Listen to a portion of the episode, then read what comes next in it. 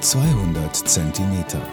Podcasts in, aus und für seltsame Zeiten.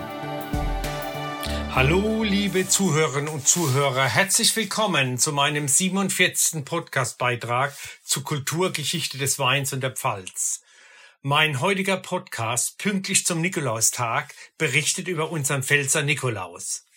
Wer hätte im Frühjahr bei meinem ersten Podcast zur Geschichte des Weins auf 200 Zentimeter gedacht, dass diese seltsame Zeit in die vorweihnachtliche Zeit und darüber hinaus uns so lange beschäftigen wird? Ich möchte euch in den kommenden Podcast die Pfälzer Weihnacht und das Brauchtum dieser besinnlichen Zeit näher bringen. Weihnachtsgeschichten aus der Pfalz möchte ich erzählen und die Pfälzer Winzerglühweine dabei testen und für euch verkostigen und vorstellen.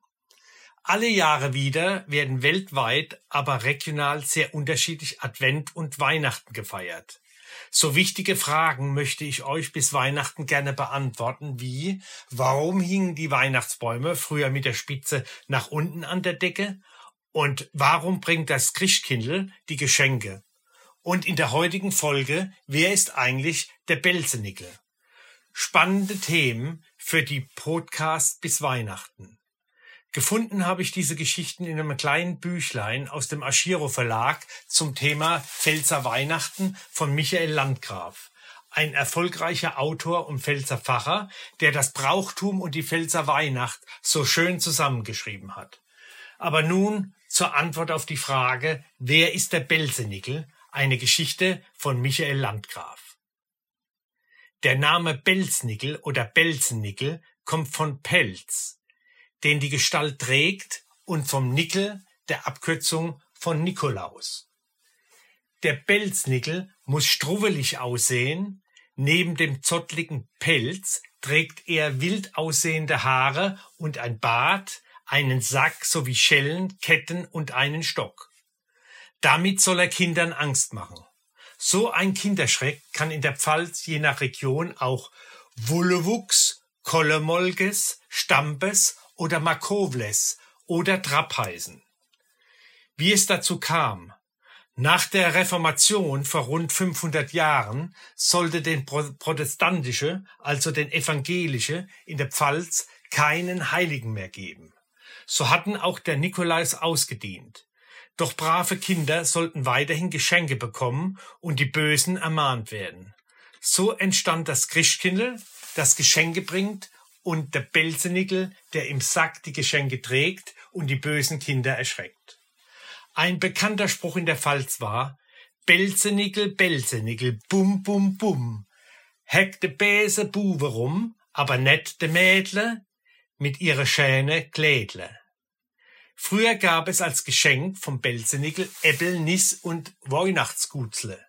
Also zum Verständnis für die hochdeutsch sprechenden Zuhörer und Zuhörerinnen Äpfel, Nüsse und Weihnachtsgebäck. Mancherorts haben Jungs den Belzenickel gespielt, um für sich was abzuzwacken. Auch die pfälzisch sprechenden Auswanderer in Pennsylvania kennen heute noch neben dem Fabelwesen die Elvedritsch, dem Saumagen und den Kinderschreck Belzenickel. Vor Weihnachten tritt er polternd auf, erschreckt Kinder und verteilt danach Süßigkeiten aus einem Sack. Ein besonderer Auswanderer war Thomas Nast, 1840 bis 1902 aus Landau. Er hatte als Karikaturist in den USA im Jahre 1863 die heute bekannte Figur des Weihnachtsmann erfunden, der dort Sander Klaus heißt. Der bärtige Pelzträger ist aber kein Kinderschreck mehr, sondern ein freundlicher, lächelnder alter Mann mit Pfeife und rotem Gewand, der den Kindern Geschenke bringt. Kein Wunder, dass er auch als Werbefigur dient und den ein oder anderen Cola-Truck fährt. Aber nun zum Glühwein aus der Pfalz. Glühwein aus Dornfelder, 11,5 Prozent Alkohol, vom Weinhaus Andres aus Neustadt an der Weinstraße. Nur mit besten Zutaten kann ein fantastischer Glühwein gelingen. Das weiß auch der pfälzische Winzer Jürgen Andres und verwendet ausschließlich Qualitätswein und hochwertige Gewürze. Der Winterpulle Glühwein gilt nicht umsonst als einer der besten deutschen Winzerglühweine.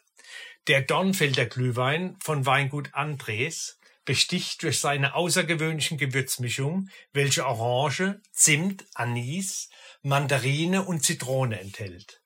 Ein klasse Glühwein, der uns die Pandemie für ein oder mehrere Momente vergessen lässt.